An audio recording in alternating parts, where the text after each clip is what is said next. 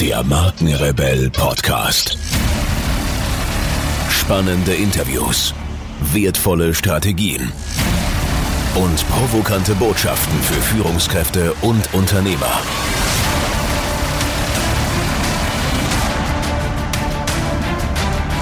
Stell dich den Herausforderungen der Digitalisierung und setze als Marke ein Zeichen.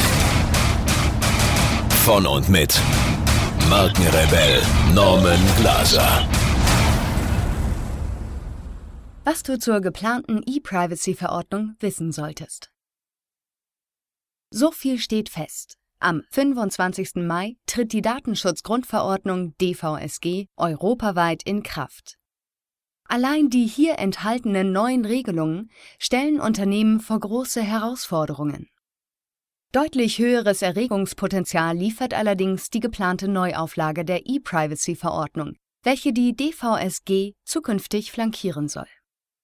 Was es damit genau auf sich hat und welche Auswirkungen sie auf die digitale Geschäftswelt haben könnte, erfährst du in diesem Artikel. Das Ende des Werbetrackings? Grundsätzlich ist der Gedanke, die private Online-Kommunikation der Bürger zu schützen, ja sehr begrüßenswert.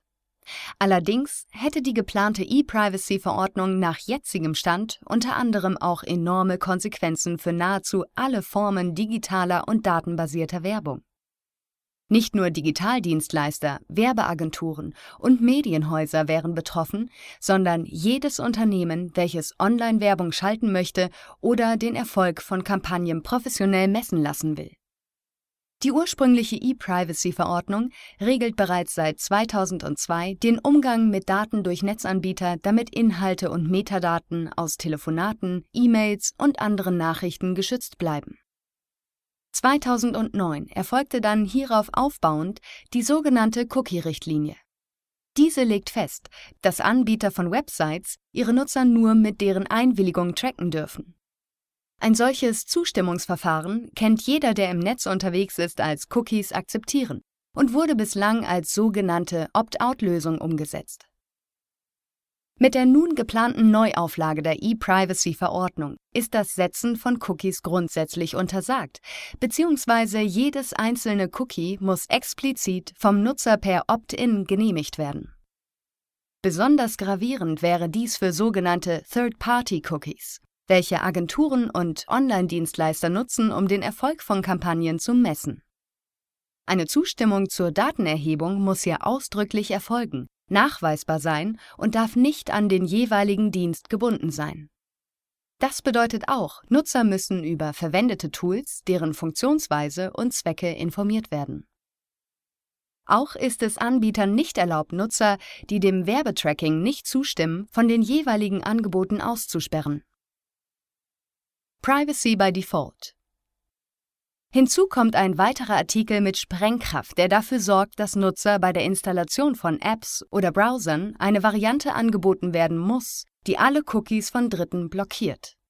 Um dann einzelne Zustimmungen zur Cookie-Nutzung explizit zu erteilen, müssten die Nutzer erst jeweils ihre Systemeinstellungen ändern. Schätzungen ergeben, dass ca. 90 Prozent der Nutzer eine restriktive Einstellung wählen würden, also ein Werbetracking faktisch unmöglich werden würde. Begründet wird der Artikel damit, dass man einer Belästigung durch Cookie-Bannern entgegentreten will. Die geplanten Regelungen sind noch weitreichender und an einigen Stellen scheinen sich DSGVO und E-Privacy-Verordnung auch zu widersprechen. In jedem Fall wird es wohl nichts mit der ursprünglich geplanten Durchsetzung der Verordnung im Mai, da noch nicht alle politischen Instanzen grünes Licht gegeben haben. Es gilt als wahrscheinlich, dass sich der Prozess bis in 2019 hineinzieht. Hinzu kommt eine Übergangsphase von ein bis zwei Jahren. Auswirkungen für Onlinewirtschaft und Nutzer. Die deutschen Interessenverbände der Werbe- und Medienwelt zeichnen drastische Bilder über die Konsequenzen der neuen Richtlinien. Werden zukünftig wirklich keine Websites mehr funktionieren und werden wir vor schwarzen Flächen sitzen? Springen bald permanent Pop-ups auf, die über alles ganz genau informieren und zur Einwilligung aufrufen? Das wäre wohl auch für die Nutzer keine Verbesserung. In jedem Fall wären Reichweitenmessungen wie bisher nicht mehr möglich, und viele Website-Betreiber könnten sich nicht mehr durch Werbeeinnahmen finanzieren. Das würde wahrscheinlich zu einer Zunahme von kostenpflichtigen Angeboten führen, die wiederum direkt den Nutzer treffen würden. Die größten Auswirkungen würden wohl den Werbemarkt selbst betreffen. Zielgerichtete Werbung auf der Basis des Nutzerverhaltens wäre quasi nicht mehr möglich. Ausgaben für Display- und Affiliate-Werbung würden vermutlich reduziert oder verlagert werden.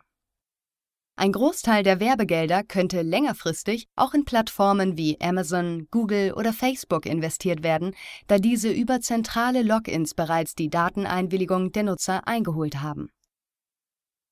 Eine Welt ohne Cookies? Auch wenn noch ungewiss ist, wie die neue Verordnung genau aussehen wird und wann sie in Kraft tritt, steht bereits fest, dass Nutzer bald ihre explizite Einwilligung geben müssen, ob ihr Surfverhalten im Netz verfolgt und für Werbezwecke genutzt werden darf. Wie eine gängige Opt-in-Praxis in der Zukunft aussehen kann, ist völlig ungewiss. Daher stellt sich für Marketing- und Werbeverantwortliche jetzt schon die Frage, welche alternativen Methoden ohne Cookies und konventionelles Tracking auskommen und mit der neuen E-Privacy-Verordnung in Einklang zu bringen sind. Eine Möglichkeit besteht im Ausbau von Werbung auf mobilen Endgeräten. Auf Tablets und Smartphones wird nicht über Cookies, sondern über Mobile IDs getrackt. Auch hier ist zwar die ausdrückliche Zustimmung per Opt-in nötig, aber der Vorteil liegt darin, dass diese bestehen bleibt, wenn der Nutzer sie einmal gegeben hat.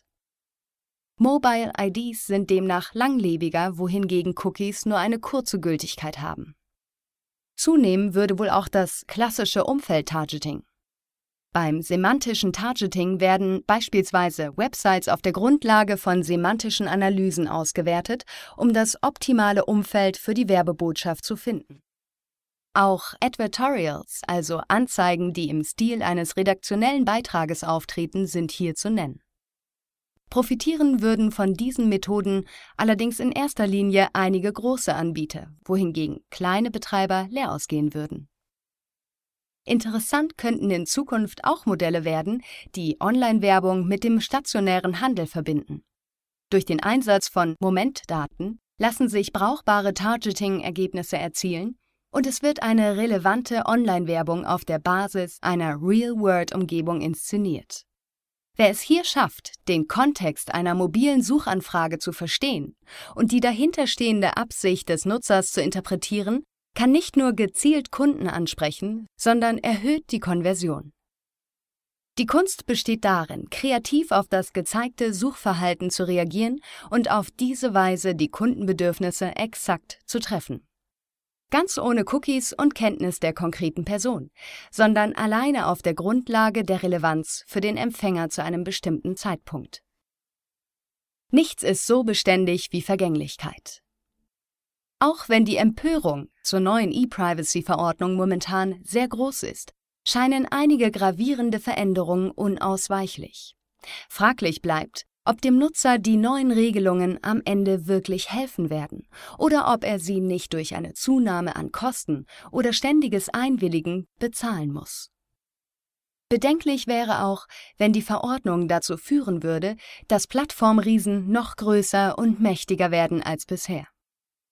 Für die Digitalwirtschaft besteht die Herausforderung darin, einmal mehr neue Konzepte und innovative Technologien zu entwickeln. Hier noch eine wichtige Info für alle die unter euch, die sich mit dem normalen E-Mail-Newsletter nicht zufrieden geben können, die noch ein paar Deep Dives vertragen können und zusätzlich eine wertvolle Content-Lieferung auf ihr Smartphone für clever halten.